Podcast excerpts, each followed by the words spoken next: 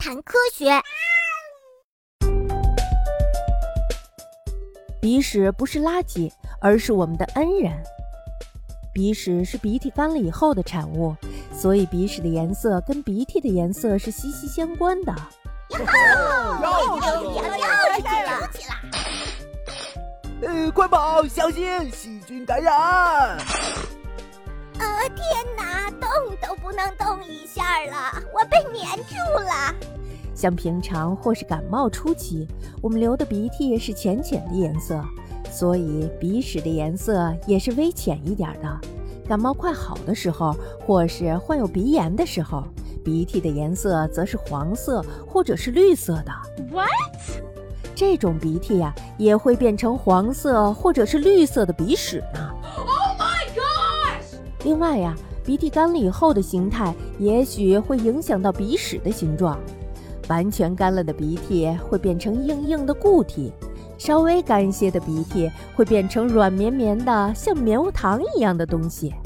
湿漉漉的、水分多一点的鼻涕会变成黏糊糊的鼻屎。所以呀，人们处理鼻屎的方法也是各种各样。对于这种东西，我一般是这样处理的。你来看一看，看看我处理的对不对？把那些黏糊糊的鼻涕粘在墙壁上、镜子上，或者是书桌上。当然啦，这种事儿要没有人的时候悄悄进行，或者是用手指把硬硬的鼻屎潇洒的弹出去，这样就可以跟朋友们进行一场有意思的比赛，嗨，看看谁弹得更远。还有一些鼻屎是可以吃的哟，嘿，那些像棉花糖一样的软软的东西，嚼起来感觉还是蛮不错的。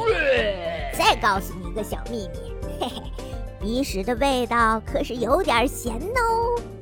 硬硬的鼻涕就会被像球一样的弹出去，黏糊糊的鼻涕就会把它抹在墙上、镜子上，或者是书桌上，甚至呀。还有人用嘴尝一尝鼻屎的味道，难道他们忘记了吗？鼻屎里含有大量的灰尘、细菌、病菌等有害物质吗？